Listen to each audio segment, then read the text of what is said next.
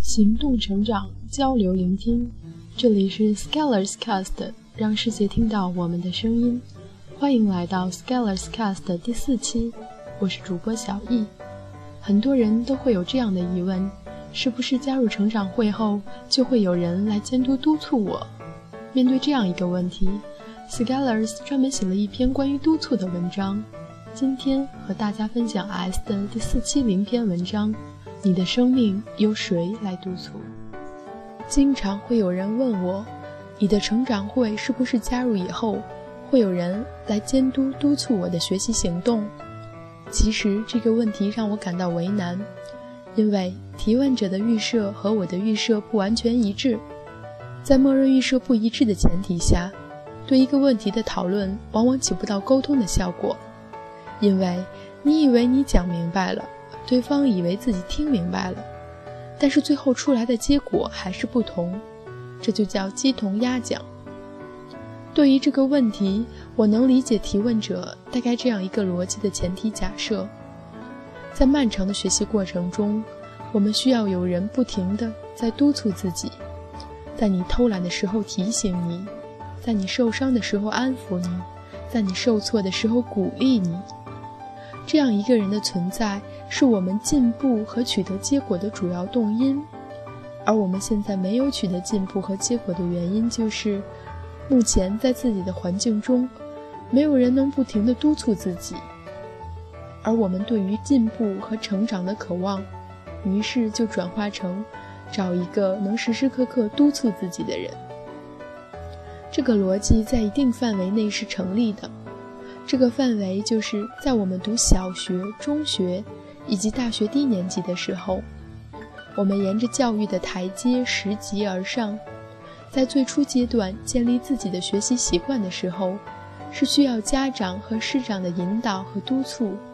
而且这对一生的影响都发挥着重要的作用。这就像婴儿刚刚开始行走那样，在能够独立行走之前，必然少不了其他人的搀扶。但是你不可能一辈子靠母乳喂养，奶总是要断的，三聚氰胺总是要来的。我们的学习，我们的成长，不可能一直依赖中学班主任的管教，依赖大学辅导员查岗。我们自己的提升，也更多的只能依赖自己，像独行侠一样面对镜子中的自己。所以整体上，我们成长途中。必然会有一个时间点，在这个时间点后，我们就得独立行走，靠自己了。但是，有的人在教育阶段就已经完成了独立化，有的人直到离开世界，在心智和思想上仍然不能断奶，于是，一直在一个我要改变、找人督促、找不到人持续的督促、改变不了的循环中反复。这里还有有意思的一点在于，我们倾向于在生活中看到一些强者，他们有很强的执行能力，但是他们未必愿意督促你。个人认为，主要因为太麻烦，你对他不是资产而是负债，于是无法持续行动的人找到了另一个无法持续行动的人在一起，说相互督促做好一件事情。然后到第五天，大家都坚持不下去的时候，相互抱团取暖，说：“这个不适合我们。”这样又完成了一个轮回。上面分析的可能是一种我们没有意识到的逻辑，这是一种依赖的逻辑、消极的逻辑、等待接受的逻辑、被动的逻辑。我们在社会上行走，相与朋友、结交伙伴、开创事业、创造生活。这是一个合作的过程，但是这不应该是一个找妈的过程。我记得自己在 MSRA 实习的时候，我的导师有一天突然和我说一句话：“你来了一段时间了，应该自己独立承担工作了，而不是自己想着反正有人可以依靠，总是指望其他人的 babysitting。”这个给我很深的印象。我们自己必须独立起来，才会有后面的下文。但是我能看到的事实是，很多人在生活中找妈，在恋爱中也找妈，立志一生不断奶的即视感。其实话说回来，人的成长督促完全没有作用，不是这样子的。这里要说到榜样以及柴备的作用。榜样给我们指导，柴辈给我们激励，这些都会形成无形的督促作用。但是很重要的一点前提是，你自己也是在行动的，也就是说，你自己在往前走，其他人也在往前走，然后你们在路途中相遇，正好有一个共同的节奏。于是就像战友一样，这是行者和行者的对话，强者和强者的交流。因为你们有个共同的场景，那就是在相似的行动节奏下产生的一致性和和谐感。